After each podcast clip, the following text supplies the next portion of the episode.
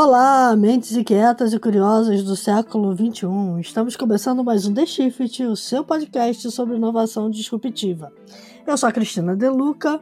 E eu sou a Silvia Bassi e a gente está aqui para falar sobre disrupção, porque, como a gente sempre diz, a ruptura é a única constante do século XXI e a gente precisa acompanhar sempre. Né, Cristina Deluca? Conte aí a novidade. então, a gente vai falar de uma transformação que é quase um revival a transformação das farmácias. Né? Muito mais do que simples pontos de venda de medicamentos e produtos relativos à saúde, as farmácias e drogarias brasileiras estão se tornando pontos de atenção primária à saúde. Não só elas estão autorizadas a realizar mais de 40 diferentes tipos de testes, antes restrito aos laboratórios e clínicas, como também estão desejando ampliar a relação com os clientes, ajudando a desafogar as unidades de pronto atendimento dos hospitais. No fundo, é resgatar aquela velha drogaria que a gente tinha, principalmente nas cidades do interior, onde você recorria primeiro ao farmacêutico antes de ir procurar um médico, né? Só que agora com twist digital, né? Exatamente. Então, assim, olhando da porta para dentro, é, sobre o ponto de vista aí dos negócios, as farmácias e drogarias estão se preparando para essa nova realidade. Como é que elas estão fazendo isso? Usando muito digital, né? É, para criar essa farmácia do futuro. Então vamos lá, é isso. Para conversar com a gente sobre o futuro das farmácias, a gente está recebendo aqui o Renato Camargo, que já esteve aqui com a gente, mas não no cargo que ele está hoje. Uma então, outra identidade. Exatamente. o Renato é hoje vice-presidente de Marketing e Growth, canais digitais, serviços de saúde e Customer Experience da Pague Menos e da Extra Farm. Nossa, fica até o, o fôlego, Renato, de te apresentar. Mas vamos lá, conta um pouquinho pra gente a sua história. É, vamos começar com você se apresentando, que acho que é mais fácil. Claro, Cris, super obrigado pelo convite. Que bom estar aqui de novo com vocês nesse formato. Pena que eu não estou vendo vocês, morrendo de saudade. Pois é, mudei de empresa, era Recarga Pay, agora estou na Pague Menos, e o cargo é complicado. Sabe que eu estou passando a reduzir meu cargo para vice-presidente de clientes, que tá tudo bem, porque eu estou parecendo Dom Pedro, assim. É nome... Não, é impossível colocar isso num crachá. E aí é, é, chegou para mim o problema quando falaram, o que, que você vai colocar no crachá? Eu falei, cara, não dá para colocar isso. Então eu resumi para clientes. Pronto. Tá certo, perfeito. Bom, mas então vamos lá, vou começar é, perguntando para você o que é essa nova farmácia que você está ajudando a desenhar. Né? Bacana. Cris, na verdade, é, a gente fala que é a nova antiga farmácia, né? Eu tenho trabalhado muito nesse paralelo, porque eu já sou de uma geração mais antiga, né? E uma coisa que existia muito quando a gente era mais novo por exemplo, minha mãe, quando eu era pititico, me levava na farmácia. Vamos lá, quando eu sentia qualquer coisa, que não era necessariamente uma coisa grave, era uma dor de estômago, uma dor de cabeça, um sintoma gripal, minha mãe me levava na farmácia. Eu lembro da tia Luzia, em Bragança Paulista, que ela me atendia. Só em último caso, eu ia para o hospital ou para um posto de saúde. Olha que meu pai é médico. E aí, ao longo dos últimos anos, décadas, acho que por toda essa questão de acessibilidade a plano de saúde e tal, as pessoas qualquer coisa, absolutamente qualquer coisa, as pessoas vão para o hospital ou para o posto de saúde, caso não tenha plano, né? E um dado que é alarmante, né? Eu descobri quando eu cheguei aqui na Pag Menos, é 80% do que chega num hospital não precisava ir para o hospital. Uma telemedicina resolveria, que são sintomas não perigosos, de primeiro atendimento, de baixa periculosidade. Então, o que, que acontece? As farmácias agora, depois da pandemia, elas começaram a assumir um papel que foi provocado pelo cliente de protagonismo. Por quê? Naquele põe casaco, tira casaco que aconteceu na pandemia, né, especialmente ali em 2020, que ninguém sabia direito, tipo, não, tô com gripal, vai para o hospital, não, não vai para o hospital que tá cheio, não, você vai se contaminar, não, fica em casa. Todo mundo começou a falar, bom, não sei o que vai acontecer, vou no meu farmacêutico aqui do lado, ele é profissional de saúde, ele vai me ajudar. Tinha telemedicina, as pessoas começaram a ir ali, ia no consultório farmacêutico que tem dentro da própria, da própria farmácia, eram atendidas, viam que não era nada grave, o médico junto com o farmacêutico atendia, viu, com telemedicina, como eu comentei, saía comprar o remédio e embora. Então, na verdade, não é a, a, a, farmácia do futuro, é um resgate da farmácia do passado que vai ser a farmácia do futuro. É mais ou menos essa pegada que a gente está trazendo. E está dando muito certo. Quer dizer, é aquela farmácia do primeiro atendimento, do acolhimento, é. e que conhece muito bem o seu cliente, né? Como você Sim. tem digital aí no cargo, como é que a tecnologia entra nessa equação? Fundamental, fundamental. Assim, se tem uma coisa, eu já falava desde a época do, do Pão de Açúcar, né? Quando eu trabalhava lá, era você é aquilo que você, na época era você é aquilo que você come, aqui é você é o que você é, que você vive, o que você consome. Então, com todas as restrições que nós passamos eh, no ambiente farmacêutico, nós somos extremamente regulados pela Anvisa, extremamente regulados pela LGPD. Então, segurando isso, considerando isso, dados para a gente é fundamental. Então, você imagina, é, uma pessoa chega aí em uma das nossas farmácias, está sentindo alguma coisa é, tem um médico te consultando, tem um farmacêutico te consultando. Eu sei o que você consumiu porque eu estou com a tua prescrição comigo. E eu vou ver que a tua prescrição ela é de uso contínuo, você vai ter que tomar para sempre, por 12 meses, por 6 meses. Então, com tudo isso, eu ajudo até na tua adesão ao tratamento, que é um grande problema que existe na saúde do Brasil. Porque as pessoas, para vocês terem uma ideia, se ela tem que tomar por 12 meses, ela toma um remédio por 4 meses. Isso é fato, isso é dado, porque simplesmente melhorou, a pessoa esquece. Só que ela esquece também que ela pode voltar a ficar doente e estrangular o sistema de saúde novamente. Então, esses dados a gente usa para isso. E o digital? O digital tem duas pontas, né? Seja já pela omnicanalidade, e a gente está crescendo bastante. Aliás, o varejo farmacêutico foi o único que seguiu crescendo na venda omnicanal, digital, hum, depois da pandemia. Todos os outros varejos, eles reduziram o crescimento ou a participação, as pessoas voltaram para a loja física e as farmácias, elas continuam decolando, elas estão crescendo absolutamente forte, isso no Brasil inteiro. Então, a gente tem nesse ponto, um, vender o mini canal, que um cliente pode comprar pelo site, pelo app, pelo televendas, pelo WhatsApp, pelo que for, e também nessa jornada digital de loja, usar, e aí tema de inúmeros podcasts que vocês já gravaram e que todo mundo tem falado, que é a inteligência artificial, né? Até para fazer aí a filtragem, a anamnese, e dar um diagnóstico bem mais preciso no apoio ao farmacêutico e ao médico. A gente está usando isso, números muito bacanas, como piloto ainda, mas se você está no meu site e está pesquisando alguma coisa, a gente solta uma inteligência artificial aí baseada na tua navegação para ver se você precisa de um atendimento mais específico, para ver se você quer um médico para atender. E na loja igual, eu tenho um farmacêutico ou um médico se apoiando ali na ajuda do diagnóstico. Então, isso vai ser, já está sendo uma realidade, mas vai ser ainda mais forte em relação a tornar a farmácia essa protagonismo de, protagonista desse primeiro atendimento. Então eu posso imaginar de alguma coisa na linha de que eu fui lá, comprei um medicamento, ele pode, por causa de um, sei lá, um, um problema pontual, por exemplo, eu tive um problema de é, costas aqui, né? Um, uhum. desvio. E, e, e, travei e tive que tomar um monte de remédio que entrava em uhum. choque com as medicações que eu tomava da asma. Uhum. E, para minha surpresa, eu comecei a receber no meu WhatsApp da farmácia perguntas do farmacêutico. Você está uhum. sentindo bem? Está tudo uhum. ok? É, como, é que você, como é que evoluiu o tratamento? Pode continuar tomando? Não pode continuar tomando? Isso está uhum. começando a acontecer, né? Sim, sim. Está acontecendo bastante. A questão é que pessoalmente, pelo primeiro que o farmacêutico ele é esse ponto de referência. Então, existe hoje uma atuação direta no farmacêutico, e eu falo muito mais da loja física, quando ele detecta alguma coisa que está acontecendo contigo. Então, uhum. por exemplo, um cliente, paciente, chegou numa loja nossa em Pernambuco e pediu para urinar três vezes enquanto estava dentro da loja. O farmacêutico falou: Isso não é normal. Uhum. Falou: Vamos fazer ali no consultório farmacêutico uma glicemia? Vamos fazer? Fez. O cara estava pré-diabético, ele falou: voa para o hospital agora. Então, depois esse paciente, inclusive, voltou na loja e falou: Cara, eu te agradeço, você salvou minha vida porque eu estava a ponto de entrar na UTI. Então, tem esse ponto do entendimento, do acolhimento e da percepção do farmacêutico em si. Mas, quando a gente transpõe isso para o que você acabou de dizer, depois que acabou a tua jornada na loja, ele te pergunta: ah, como é que você está, Cris? Você está bem? Está melhor? É, essa relação ela não é escalável porque ela demanda gente.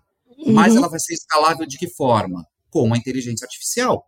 Que eu sei que a Cris teve tal problema, ao invés de eu ter um farmacêutico te mandando, um profissional, uma pessoa, eu tenho uma inteligência artificial te mandando. tá. falando contigo, atuando contigo a ponto de devolver, sim, aí para a pessoa dentro da farmácia o que você tem para que uma pessoa possa, com esse filtro, com essa anamnese, já continuar te atendendo, ver até porventura, falar, Cris, volta para a loja, vem aqui, vamos fazer mais um exame, vamos fazer mais um, um teste. Ou então, ó, Cris, a gente te recomenda que você vá até um hospital, porque os sintomas não estão tão bacanas. Então é meio que tipo um escalável da proximidade pessoal que existe hoje. Legal. Renato, eu queria te perguntar uma coisa. Quando a gente pega esse, tudo isso que você falou até agora, eu fiquei aqui pensando assim: hum. o, meu, o meu avô tinha farmácia, tá? É, tá. e, e, a farmácia, na época do meu avô, era o lugar onde as pessoas corriam para resolver qualquer coisa, né? De, de bicho de pé em animal até. Né? então, e aí, hoje a gente está numa, numa situação em que, por exemplo, quando a gente pega a questão da importância do, do digital nesse caminho todo, quando teve a pandemia, se a gente não tivesse, por exemplo, as prescrições, né, a possibilidade dos médicos gerarem a receita digital, né, que foi o que saltou várias startups né, nessa linha, a gente pode citar Memed e outras, uhum. é, isso criou uma outra relação, né? O, o dispositivo móvel ele também servia para carregar a receita e a receita resolvia o problema de comprar na farmácia. Agora, no fim da pandemia, que você está colocando assim, o, a presença física ela é fundamental, né? Eu imagino. É, e, e, essa teia digital que vai sendo criada para conectar os vários pontos. Como é que isso funciona? É, o papel da farmácia ele muda dependendo do tamanho da cidade. Vocês têm é, papéis diferentes para pague menos dependendo do, do, tamanho da cidade onde, as, onde elas estão instaladas? Tem mais relação com a comunidade, menos? É mais digital, uhum. menos digital? Olha, o eu vou te responder uh, falando de dois pontos aí. É, apesar de sermos super omnicanais, eu vou te responder de uma pegada mais como é a omnicanalidade, como é o atendimento em loja. Vamos lá.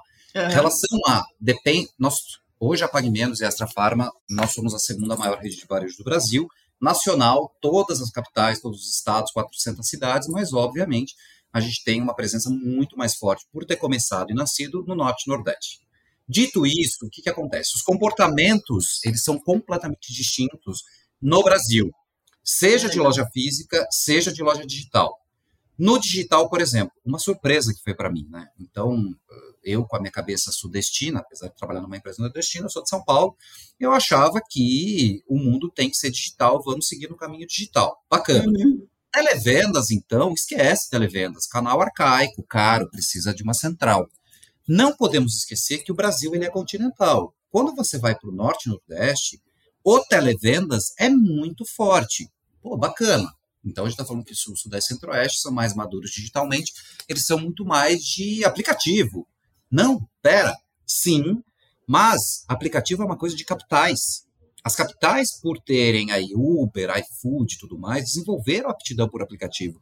O Exato. interior, ele não gosta de aplicativo, tanto quanto a capital, ele gosta de site. Site, ele quer entrar no site. Então, não sou eu que vou dizer você vai ter que baixar o app, você vai ter que entrar no site, você vai ter que televisão. Não. Eu dou todos os canais que, obviamente, são canais superavitários, são canais que fazem sentido economicamente para a companhia, e o cliente decide onde quer comprar. Quando você vai para a loja física, também existe um comportamento bastante distinto. Por exemplo, quando você vai para o norte, a gente está presente em cidades com 20 mil habitantes, com uma loja.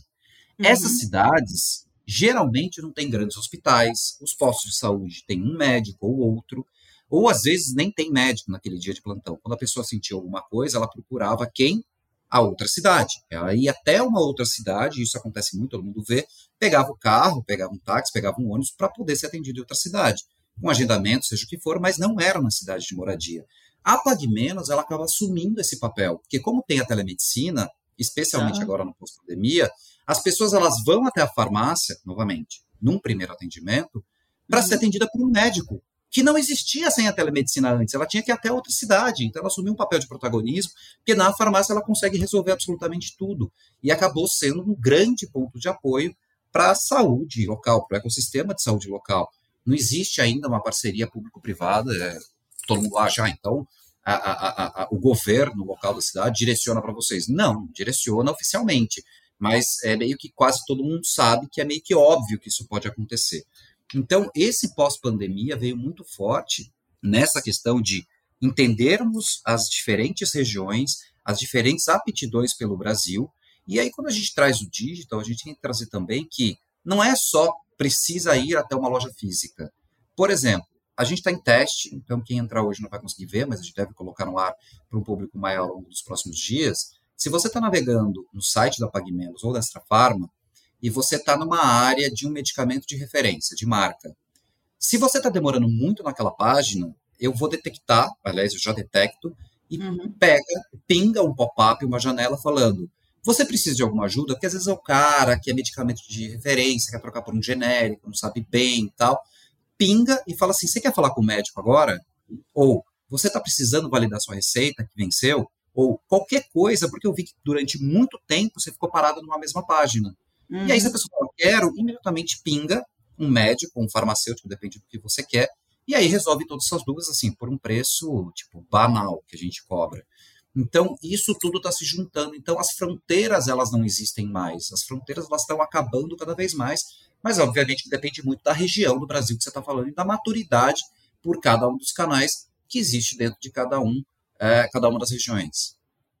Isso é uma, é uma percepção que eu tenho assim claramente, né? Eu estou no interior agora, morava antes na capital, uhum. e agora no interior eu percebo de uma forma bem mais é, direta essa esse cuidado que vocês têm em aprofundar e humanizar ainda mais a jornada on-off, né? Uhum. É, ela tem que ser uma jornada contínua, né? Muitas vezes você uhum. começa a comprar no on e termina a compra no off, porque você mesmo vai passar na farmácia e vai retirar o medicamento. Uhum. Diante dessa é, diversidade que você é, falou do Brasil, como é que fica a sua comunicação? Porque ela não pode mais ser uma comunicação única, né? Ela uhum. tem que ser uma comunicação muito diferenciada para cada região. Muito. É, dados. Dados, análise, análise, pesquisa, pesquisa, pesquisa é uma coisa que a gente tem feito muito, mas sobretudo dados. Então, assim, é, foram os dados que me contaram que, vamos lá, eu não precisei de dados para saber que o Norte e o Nordeste tem mais aptidão com televendas versus outras regiões do Brasil, mas eu precisei de dados para entender que o interior dos estados, especialmente os estados do Sudeste, são diferentes da capital. E isso sim os uhum. dados me mostraram, porque quando eu vi que tinha uma discrepância muito grande no uso, sendo que no estado de São Paulo, por exemplo, usava a mesma comunicação, eu falei, pô, alguma coisa tem aí, vamos entender. Eu estou usando uhum. a mesma força de comunicação, divulgando a mesma a questão do digital, seja app, seja site, um tem mais app, outro tem mais site, alguma coisa tem aí. Então os dados me trouxeram isso, e obviamente a ponta, a ponta sempre é muito importante, ali dentro da loja, são 1.650 lojas que elas vão nos alimentando em relação a isso. Mas você tem que sim oferecer essa omnicanalidade na real. Não adianta só falar somos omnicanais, mas daí o site não conversa com o app, não conversa com a loja, não conversa com televendas. Ah. Não, não faz o menor sentido. Hoje, por mais que eu tenha clientes uh, comprando pelo site que não recebem em casa, ou pelo app recebendo em casa, 50% do que eu vendo no site é clique e retire. A pessoa quer ir até a loja. Não é por questão do frete. Porque se tem uma coisa que a Pague Menos faz, é dar frete grátis, porque eu entrego direto da loja, né? Eu não entrego uhum. direto do centro, do centro, de distribuição, eu entrego da loja. Então, eu, geralmente, eu ofereço muito frete grátis. Não, a pessoa quer ir até lá. Por quê? Porque ela aproveita o desconto que tem no canal digital, ela aproveita a facilidade que tem, mas ela vai até a loja porque ela quer comprar alguma coisa a mais, porque lembrando que farmácia não é só remédio, Farmácia é um cosmético, é higiene beleza, é um serviço, você pode fazer uma glicemia, uma aferição de pressão, você pode ver uma conveniência, um chocolate, alguma coisa assim com preço muito bacana. Então a pessoa quer ir até lá. Eu faço muito isso. Às vezes eu saio do escritório, estou indo para casa, preciso de alguma coisa, tenho uma Pague Menos do caminho, eu ligo. Você fala, Renato, você acessa o app ou o site, também amo, eu sou super digital, mas pelo amor de Deus, se acessar o app ou o site dirigindo, me arrebenta o carro ou tomo uma multa. Então eu ligo, falo, olha, eu sou o Renato. Ah, seu Renato, tudo bom? Como é que você tá? Tal, não sei o que lá. Você quer repetir algum desses? Eu falei, não, é um novo. O que, que você precisa? Eu preciso de tal coisa. Tá bom, então, imediatamente você pode pegar uh, na loja tal. Eu falei, é essa mesmo. Aí eu passo, vou, clique em retiro, pego minhas coisas e vou embora para casa. Só que não tem uma vez que eu entro na loja, aliás, isso já era bem antes de eu trabalhar com farmácia, tá? E não compra alguma coisa a mais, aquele chocolate, você fala, pô, desodorante preciso, acabou, já pré, leve 3, pague 2, um dermocosmético que tem ali todos os dermocosméticos, aí você pega e acaba indo bem. E aí eu lembro do meu marido, que meu marido é o rei dos dermocosméticos. Ele quer alguma coisa, eu já ofereço para ele também. É sempre. É, Enquanto tá meu marido, ó, tô na Pague Menos. Pô, olha vestir aí, pega tua coisa para mim. Por que, que eu ofereci, né? É, por que, que, eu...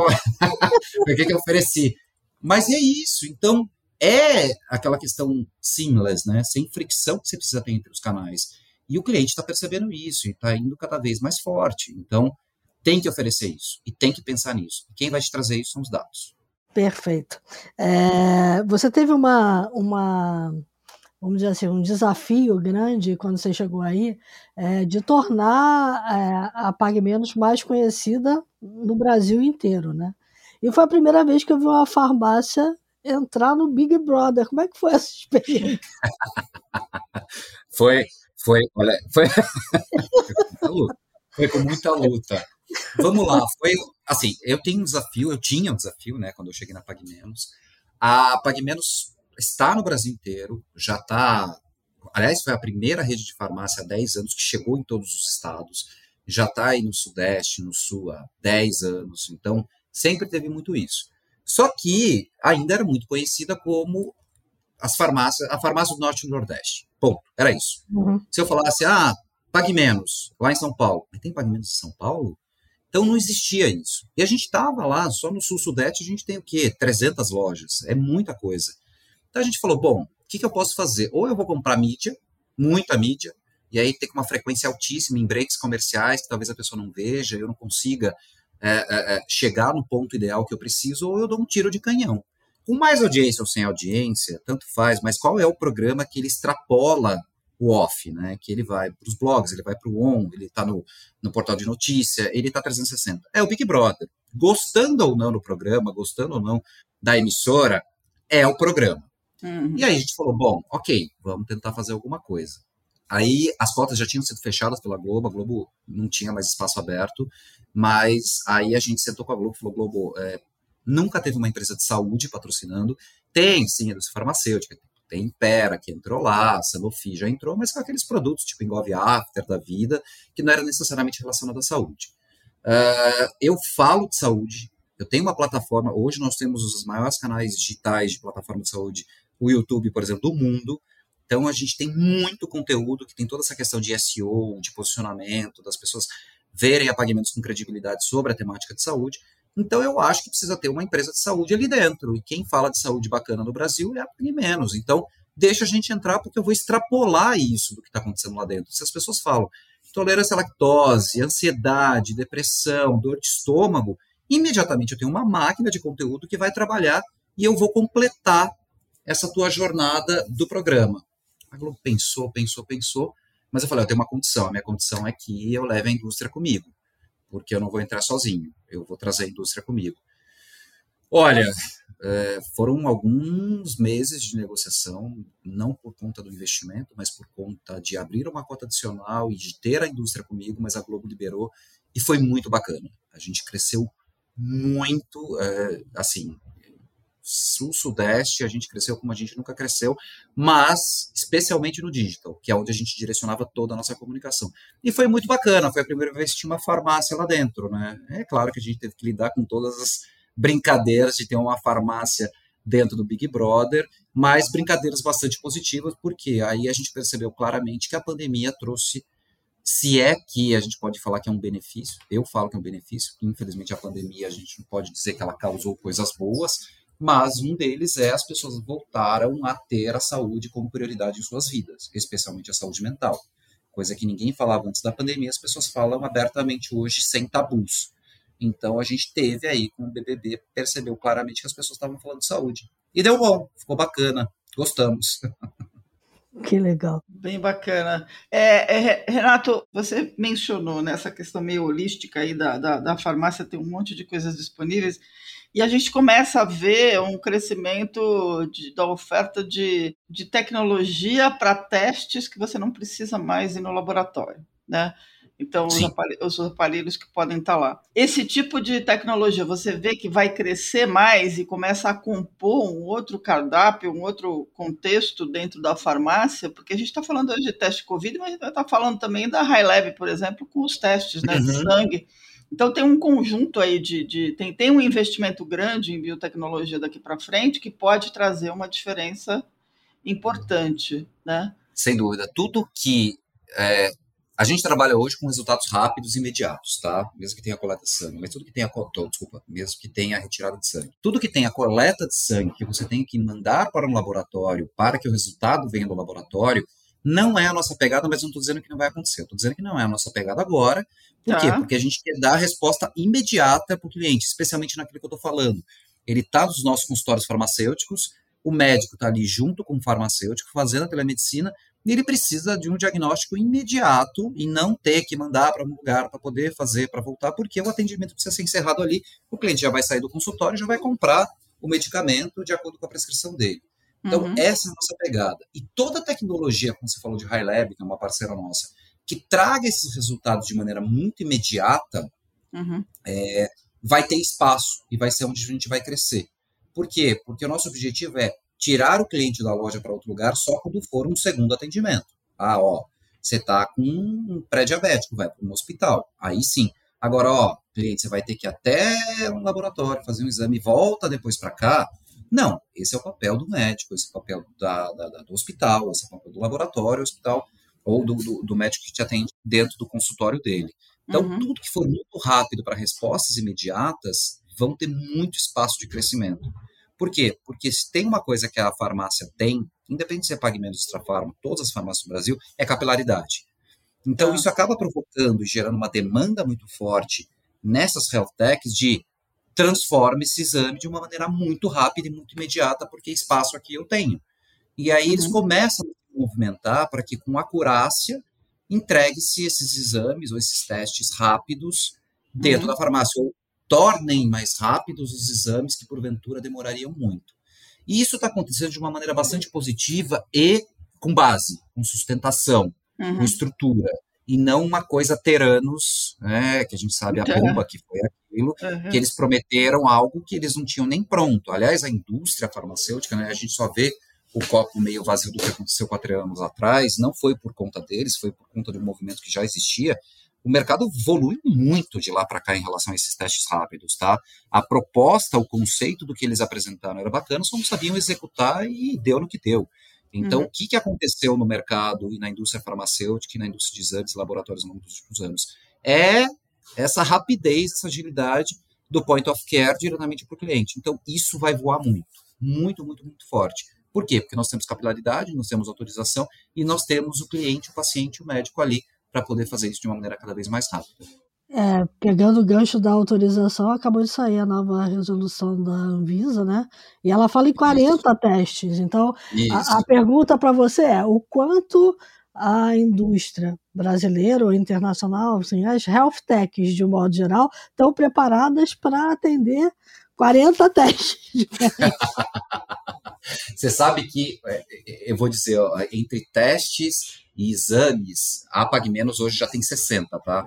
Caramba! Caramba, 60, sério? 60. A gente já tinha. Então a gente, ah, além do óbvio teste de Covid, mas a gente tem bioimpedância, oxometria, zika, chikungunya, PSA, hepatite, sífilis, malária, dengue, enfim, muitos mais aqui que eu não vou saber nem listar, mas a gente já tem isso muito forte. O beta-HCG, que é um dos mais fortes, que é da gravidez, está indo muito forte, porque completa a jornada, claro. Uhum. E aí tem a importância dos dados, né? Se a gravidez for desejada e, obviamente, que a paciente queira ter um relacionamento com a gente depois. Não podemos fazer uhum. o que aconteceu com a Target lá atrás, o episódio é. clássico, Sim, de mandar para casa do pai, o pai, parabéns, é, uhum, e o pai nem sabia que a filha estava grávida. Uhum. Uh, não, respeitando essa base de dados, eu posso completar a jornada, porque eu vendo fralda, alimentação e nutrição infantil e assim, fins. Então, isso está acontecendo de uma maneira muito forte. A gente já tem esses 60 exames, só que o universo de possibilidades que a gente tem pela frente agora que a Anvisa oficializou isso é enorme. Eu estou falando de hoje os testes rápidos, que são os mesmos que eu tinha cinco anos atrás. Questão que agora está uhum. oficial e a gente está fazendo.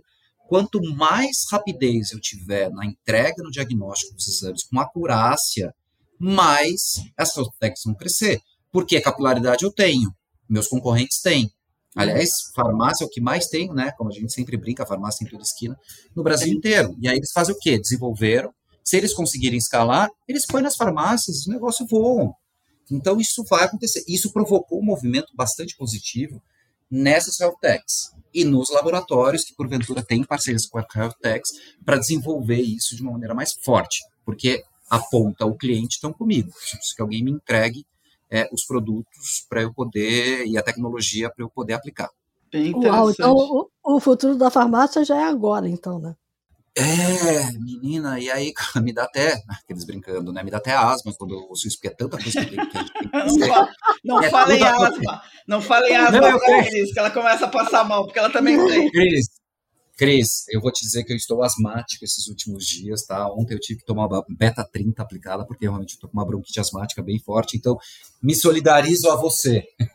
É, não, essa época do ano pra gente é muito ruim, né? Tem hora terrível, que fica muito, muito seco, tem hora que fica muito úmido. É, é terrível. Pra gente que tem as ites todas, né? Bronquites, é. sinusite, mas vamos parar aqui, senão a gente vai começar naquela tricotagem de eu tenho mais doença que você e a gente não para nunca. Mas uh, essa questão que eu brinco, né?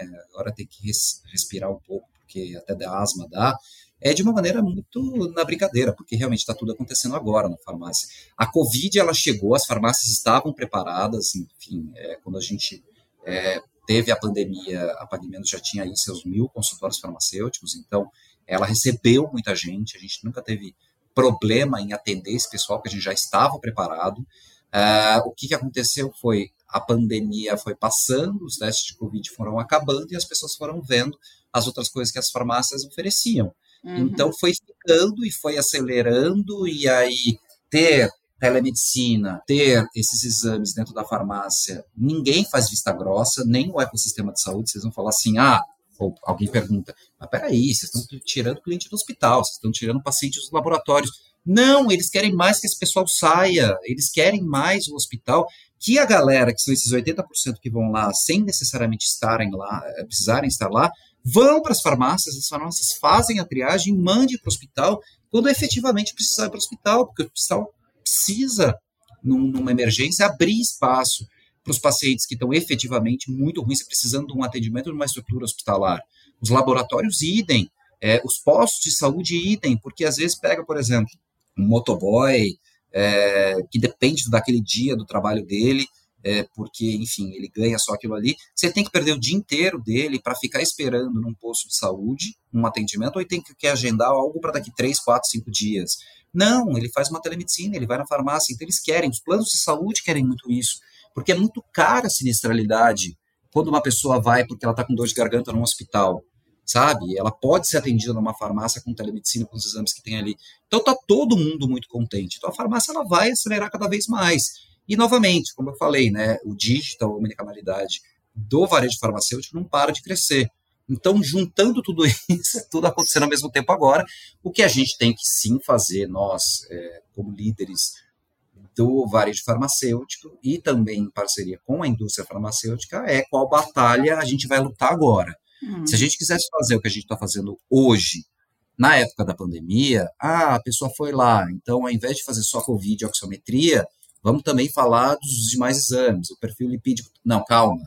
É, as pessoas estão ali procurando um teste, elas precisam fazer um teste, porque elas não sabem se elas estão com Covid ou não, se elas podem viajar ou não, se elas estão ficando doentes, precisam para o hospital ou não.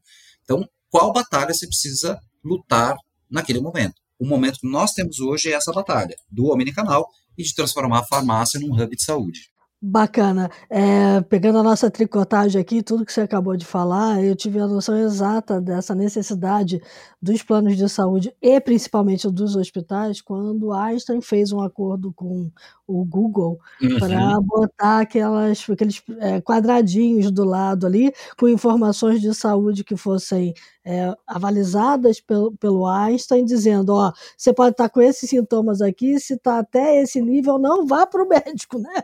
Pode Sim, é, menino. Pode olhar em casa. Se passar disso aqui, aí sim, vai procurar um socorro um, um, imediato, né? E aí Exato. eu te pergunto: você que tem vários canais, o quanto vocês estão investindo em conteúdo de saúde, porque eu imagino que tem muito hipocondríaco que vai na Olha, eu não sou hipocondríaco, mas eu sou filho de médico, cresci não tendo nenhum problema em tomar remédio e fazer exame, tá? Porque tem gente que não gosta. Então, eu não sou hipocondríaco, mas tenho qualquer coisa, eu vou me cuidar. Por exemplo, que eu estou falando, vai, eu pego o exemplo da. Acabamos de falar da minha asma, né? Eu sou asmático, eu, enfim, desde sempre eu faço tratamento diário para minha asma. Só que essa semana subiu, um pouco mais com falta de ar. Eu poderia ir para o hospital. Se eu tivesse, aliás, com realmente falta de ar, eu ia para o hospital. Tem que ir para o hospital. Uhum. Mas era aquela controlável, de mudança de tempo, que está me dando um pouco mais de bronquite. O que, que eu fiz? Fiz uma telemedicina, que a gente tem pelo online, não é telemedicina só na loja, a gente tem esse plano que eu vendo. Entrei, em 10 minutos fui atendido, falei para a médica, ela me deu a receita da injeção, ela me deu o medicamento, eu desci numa loja nossa, comprei o remédio, já apliquei ali, já fui embora. Ou seja, eu não precisei ir para o hospital. E hoje eu estou super bem. Então foi uma coisa que eu recebi, eh, eh, eh, que eu, que eu, que eu resolvi com tecnologia, e isso cada vez mais. Então está acontecendo isso de uma maneira muito bacana. E vai avançando de uma maneira cada vez mais forte. Mas, para isso, eu preciso ter conteúdo. Para isso, eu preciso ter credibilidade. O que, que a Pagmento sempre se preocupou, historicamente, é gerar credibilidade, ser uma referência em falar de saúde para os hipocondríacos uhum. ou não. E isso foi bacana porque, como a gente já está anos e anos e anos, por exemplo, temos aí o YouTube da Pagmentos, tem 7 mil vídeos. 7 mil de conteúdo, de tudo que você puder imaginar. Tem podcast com celebridade falando de saúde, tem todos os temas possíveis e imagináveis, a gente cria muito conteúdo, a gente tem e-books muito fortes que a gente disponibiliza no nosso site para você buscar informação sobre isso. Então a gente percebeu que pré-pandemia era uma busca, pós-pandemia outra. Ainda bem, não é ainda bem no termo capitalista, né, em sentido capitalista, ainda bem, porque agora as pessoas estão me buscando mais, vou vender mais. Não, ainda bem que as pessoas estão procurando a saúde preventiva. Antes uhum. era, ah, deu problema, eu vou ver o que eu posso fazer. Não. Com a, a, a Covid, as pessoas estão procurando mais, pera, doença mental, saúde mental, o que, que pode ser? E aí as pessoas é, buscam, obviamente, conteúdos com credibilidade, como o da PagMenos, e a gente explica através de vídeos com especialistas, com médicos, psicólogos, psiquiatras, é, fisioterapeutas e afins. Ah, estou sentindo uma dor de cabeça recorrente. O que pode ser? Antes, a pessoa esperava o negócio acontecer, boa parte da população esperava o negócio acontecer para procurar ajuda. Isso é ótimo, porque a gente dá o conteúdo, as pessoas elas tentam a saúde preventiva e com esta saúde preventiva eu tiro a sobrecarga do sistema de saúde, porque a pessoa consegue trabalhar antes do negócio acontecer lá na frente. Então isso está vindo basicamente por ter criado, primeiro, obviamente pela pandemia, esse conhecimento que as pessoas podem se tratar e se tratar bem mais barato e bem mais fácil de resolver do que ter que curar o que já deu de problema, e com isso os conteúdos voam. Perfeito. Bem legal. É, Renato, o, o, nome da Pague Menos ele, ele é sugestivo no sentido de que endereça, endereça uma questão importante, que é o acesso né, a medicamento, Sim. o acesso à saúde, porque os remédios continuam, não são, alguns são baratos, a gente tem lá o a mudança né, desse contexto genérico e tudo mais, mas ainda assim, é, essa questão da acessibilidade, do, do acesso a medicamento, é, como, é, como é que vocês olham para isso?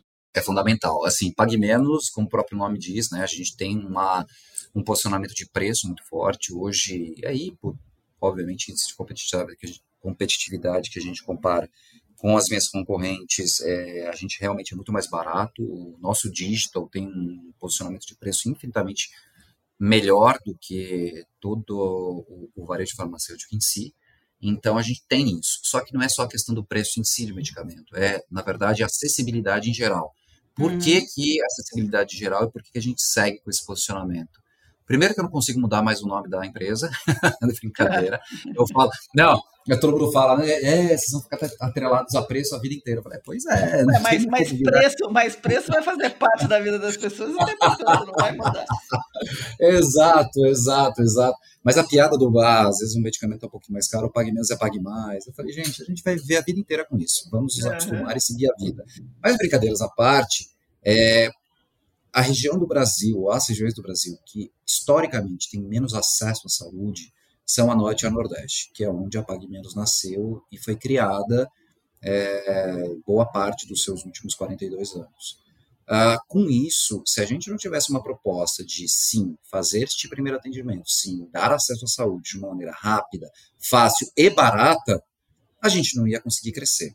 Então a gente entendeu essa necessidade, uhum. seja no medicamento, seja no atendimento dos consultórios farmacêuticos, e fechamos parcerias com a indústria, que hoje em dia é praticamente todas as, as redes de farmácia têm, que são os PBNs, os descontos de laboratório que todo mundo sabe, todo mundo até brinca bastante, né? Você chega em qualquer farmácia, ah, o medicamento é 10, mas vai te, vou te fazer por 3. A pessoa, ué, por quê?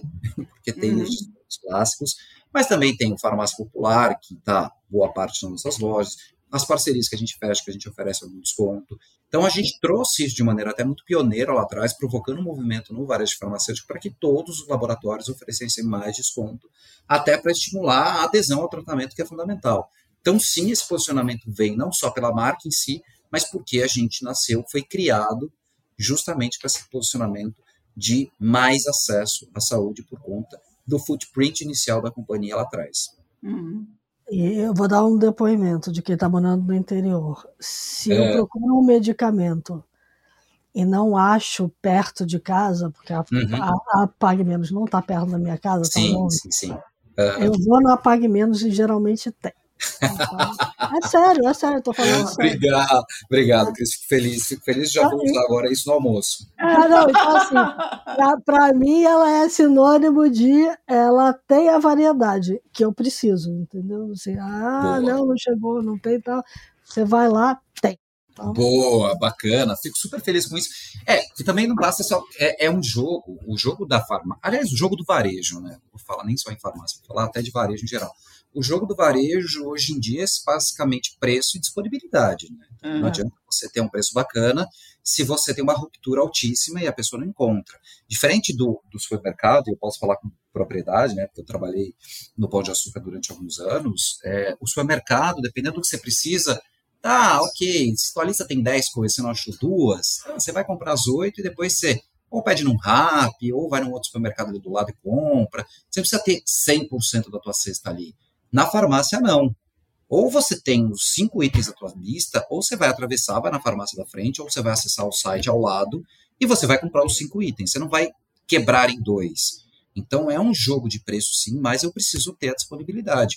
E a indústria farmacêutica, até por conta de tudo que aconteceu no mundo nos últimos três anos, incluindo guerras, e aí toda a cadeia de suprimento, sofreu muito com ruptura. A indústria farmacêutica sofreu muito. A gente chegou a ter, é não por conta de pague menos, mas a indústria em geral e todos eh, no mundo, nos Estados Unidos, a gente tem um conselheiro que é da CVS e ele falava a mesma coisa, o mundo sofreu com abastecimento, não tinha antibiótico infantil, uhum. coisas básicas não tinha, não tinha uma dipirona infantil durante o período, agora já está bem resolvido isso, mas até o ano passado, e aí juntou com a guerra da Rússia com a Ucrânia, não tinha, assim, tinha que fazer substituição nem por um genérico, era por um similar, né? Porque você tem um medicamento de referência, aquele principal, de marca, aí você tem o genérico, e aí você tem um similar, que não é a mesma coisa do genérico, mas tem princípios que relativamente podem te atender.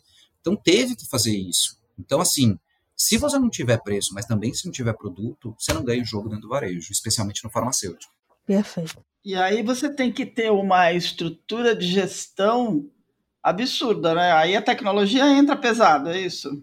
Entra, Sil, tem que entrar. É, primeiro, é, porque como a gente tem muita capilaridade de loja, você imagina, não é só.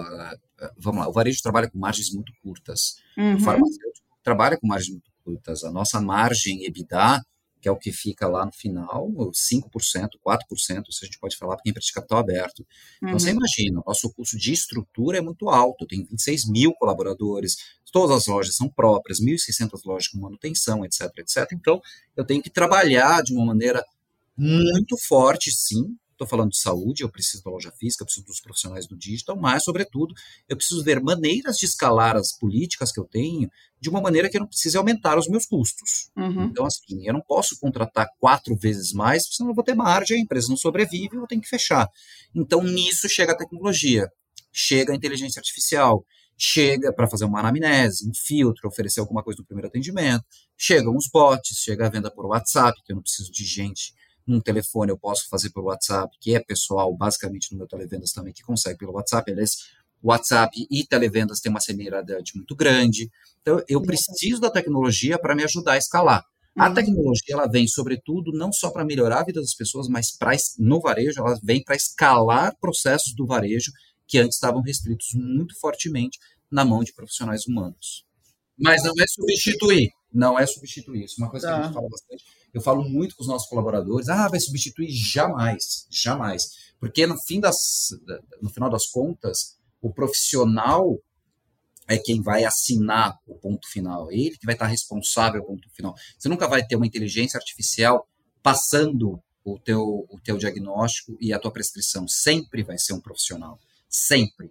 Então, na saúde, eu estou dizendo, tá? Então, uhum. isso vai continuar existindo. Só vai escalar e melhorar processos que hoje estão na mão desses profissionais que poderiam estar de maneira mais digital e muito mais rápida. Muito bacana. Nossa, Gostei. ah, porque assim, é, a gente olha e não tem essa percepção do mundo que é, né? E, e é, uhum. né? Assim, é, e, está nessa mudança muito forte que você mencionou de se transformar num hub de saúde que só aumenta Isso. a complexidade disso tudo, né? Então, é... Exato. Exato, exato.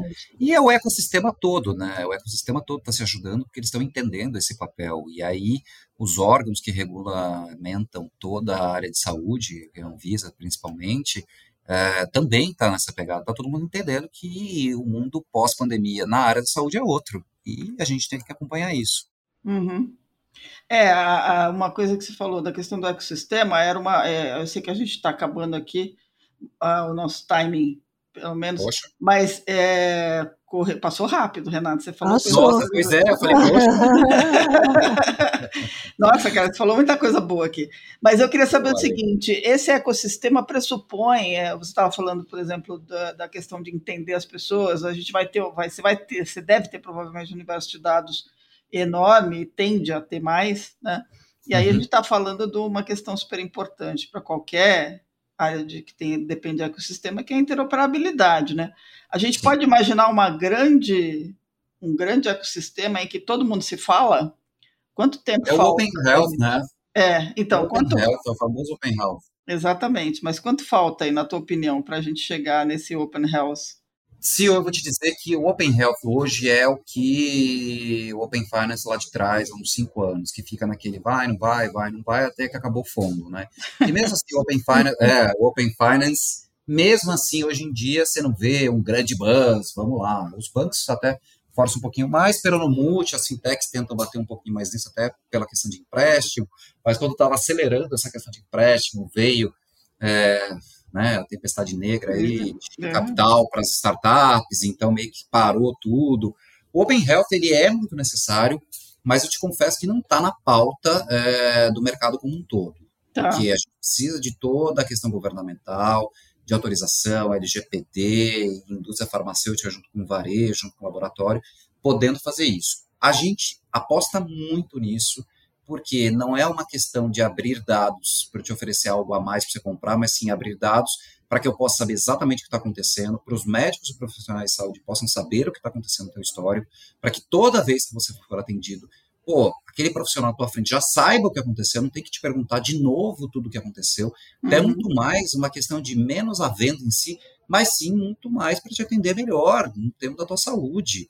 Então, um médico, quando tem acesso a todo o teu histórico, porque o Open Health permitiu isso, até vendo efetivamente se você está tomando a tua medicação sim ou não, ele vai te atender muito melhor. A farmácia, quando ela olha, pô, peraí, você tem que tomar 12 meses, você não tomou os 12, tomou 4, tomou 5, pera, será que ela não está tomando comigo ou ela está tomando em geral? Se ela não está tomando ah. comigo, eu vou dar um descontinho, ó, não toma com a minha concorrente, não, toma aqui, tá um descontinho. Mas se a pessoa não está tomando em definitivo, eu vou chegar para a indústria e falar, indústria, ó, tá vendo esse teu medicamento aqui? Deveria tomar oito meses. A pessoa, em média, as pessoas trabalham quatro. Então, vamos fazer um trabalho em conjunto aqui uhum. para poder falar para esse cara, cara, você precisa tomar, aqui estão os riscos, aqui está o conteúdo, olha o que pode acontecer. Então, tem um trabalho de atendimento muito melhor. Isso tem tudo a ver com dado, né? Então, o Open Health, quando ele vier, ele vai vir de uma maneira muito significativa, muito positiva, vai ser revolucionário, efetivamente. Só precisa, sim, agora escolher essa batalha e o ecossistema como um todo. Não adianta só uma farmácia, duas farmácias, duas redes, ou uma farmácia mais um hospital, uma farmácia mais um plano, querer fazer isso em todo o sistema, que é bastante fragmentado hoje, não se abrir para isso, porque afinal a gente está falando de compartilhamento de dados histórico e o paciente hoje ele vai em inúmeros canais. E claro, sempre com muito respeito ao LGPD, né, aos dados. A gente está falando de dados uhum.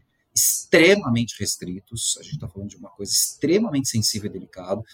Não estou querendo fazer comparações, mas, pô, vai, é, no supermercado, falar que você compra Coca-Cola e frango é diferente de eu falar que, pô, você tem um histórico de é, câncer e, e, e bronquite. Pera, uhum. Um tema bastante delicado. Então, você tem que ter todo um jogo de regulamentação bastante estruturado para que isso possa acontecer. Muito bacana. Sensacional, Renato. Adoramos aqui. Adorei também. Conversa. É, apesar de eu fazer, fazer piadinha, né? Eu sou a rainha de fazer as, as abobrinhas, é uma conversa muito saudável essa. Ah, vou usar, vou usar e vou dar crédito. A próxima vez que eu der uma entrevista, eu adorei a conversa, bastante saudável. Bastante é, saudável. Vai, vai, vai, Silvia. Não, valeu, Silvia. A, a, Cristina De Luca me bate quando eu faço essas coisas. É, essa tá aquela... tranquila, essa tá é, tranquila. É, mas é, piores. Eu já, fiz, eu já fiz piores. Eu já fiz piores, esse é o problema. Tem piores, Renato. Mas eu adoro isso, eu adoro essas piadinhas pra ser nossa, gente. Eu adoro. Eu também faço vários, tá? Meus amigos ficam putos comigo. Ai, vamos lá? Vamos para os tá insights, então, para a gente avançar Bora. aqui no nosso encerramento.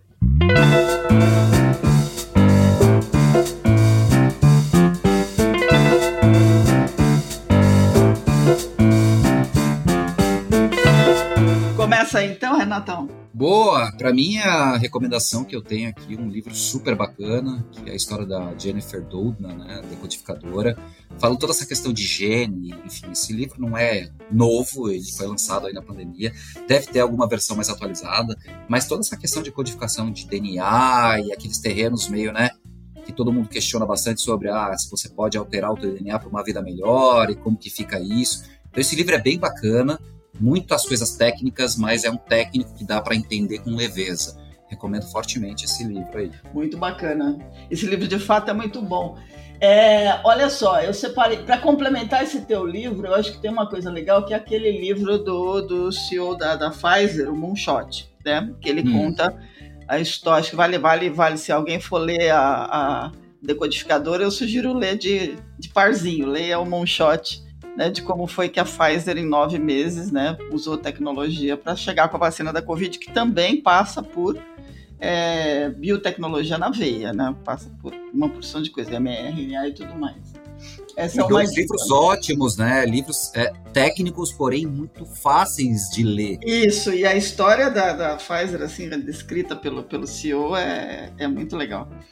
É, eu te separei um livro que eu, eu não. Eu já vou avisando, gente. Eu não, não li, mas eu quero ler, porque eu não conhecia direito essa história. O livro chama-se The, The Billion Dollar Molecule. O que, que é essa história? The Quest for the Perfect Drug. Aí é a história. Esse livro foi escrito por um jornalista do Wall Street Journal chamado Barry Worth e ele conta, esse livro é de 19, é, 2013, e ele conta a história da Vertex, que é uma, uma, uma startup farmacêutica fundada por um cara chamado Joshua Boger, que é um químico, ele está em todos os halls da fama. Ele entrou, por exemplo, a Vertex em 2003, ela foi listada como uma das 40 pioneiras de tecnologia pelo World Economic Forum o que, que ele fez? Ele foi em busca do remédio que resolvesse os piores problemas. Então a história da Vertex é muito interessante, porque eles hoje são uma companhia hum. de capital aberto. A ação da Vertex hoje está em 300 e poucos dólares. Não é uma uhum. empresa, não é uma empresa que tem valuation baixo de jeito nenhum. E onde eles foram? Eles, eles desenvolveram, é, para vocês terem uma ideia, inibidor para quem tem HIV, foi nasceu lá com eles, é, o Amprenavir o Telaprevir, que é um inibidor de protease para tratamento de hepatite C, nasceu dentro da Vertex. E um remédio chamado Calideco, que é o tratamento para fibrose cística, principalmente para crianças, nasceu lá. Então, essa visão deles de investir em coisas que vão resolver a vida de grandes, de grandes contingentes né, de pessoas é muito bacana e eles continuam fazendo. Se vocês forem no site, vocês vão ver coisas sensacionais lá no site da Vertex. Então, eu fiquei super curiosa para ler a história, porque está contada por um jornalista. Mas fica então a dica do The Billion Dollar Molecule, porque eu acho que pode valer muito a pena. Nossa, já estou pegando aqui. Não é legal? É bem legal. Nossa, adorei a história, adorei. Nossa, é realmente só sobre saúde a gente tá falando é. aqui hoje, hein? Ah, eu vou ficar na saúde também, mas vou sair totalmente da casinha aqui. E vou recomendar um livro que chegou aqui em casa no fim de semana e, e que a gente já devorou aqui, que é Rita Lee, outra biografia. Ah, ah, baixei, baixei, não consegui ler, vou ler no avião amanhã voltando.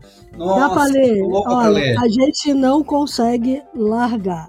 A ah. gente sofre com ela, a gente ri com ela, a gente sente o bom humor dela o tempo inteiro, apesar de todo o sofrimento. Então eu recomendo para todo mundo. Tem que ler. Muito que legal. espetáculo de mulher, Super que dica. vida. Super dica, Cris. Super dica mesmo. Muito Boa. bacana. Ó, tá vendo? Foi sensacional isso tudo aqui. Tá? Foi maravilhoso.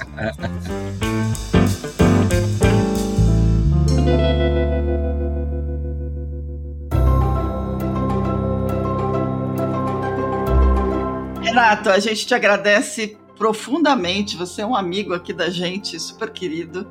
É muito bacana essa, essa jornada toda, essa história que você contou. É muito legal ver uma, uma marca que é do Nordeste conseguir se expandir dessa forma. Essas coisas são sempre muito interessantes, até como lição né, corporativa.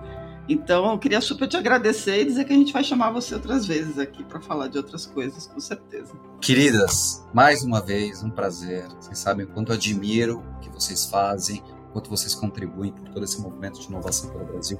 Obrigado, parabéns pelo trabalho e contem sempre comigo aí, tá bom? Ah, pode deixar. A gente aqui agradece aqui.